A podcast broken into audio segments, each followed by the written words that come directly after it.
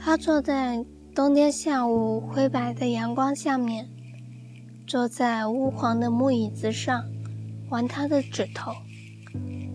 他们在寂寞的深渊之中和孤独共舞。我无法从做父亲的作家对儿子的描述中发现什么天机，但我始终相信，他那双毫无波澜的深潭之下，不是虚无。是孤独的天堂。总有一天，会有阳光穿透阴冷，温暖冰冻的心灵。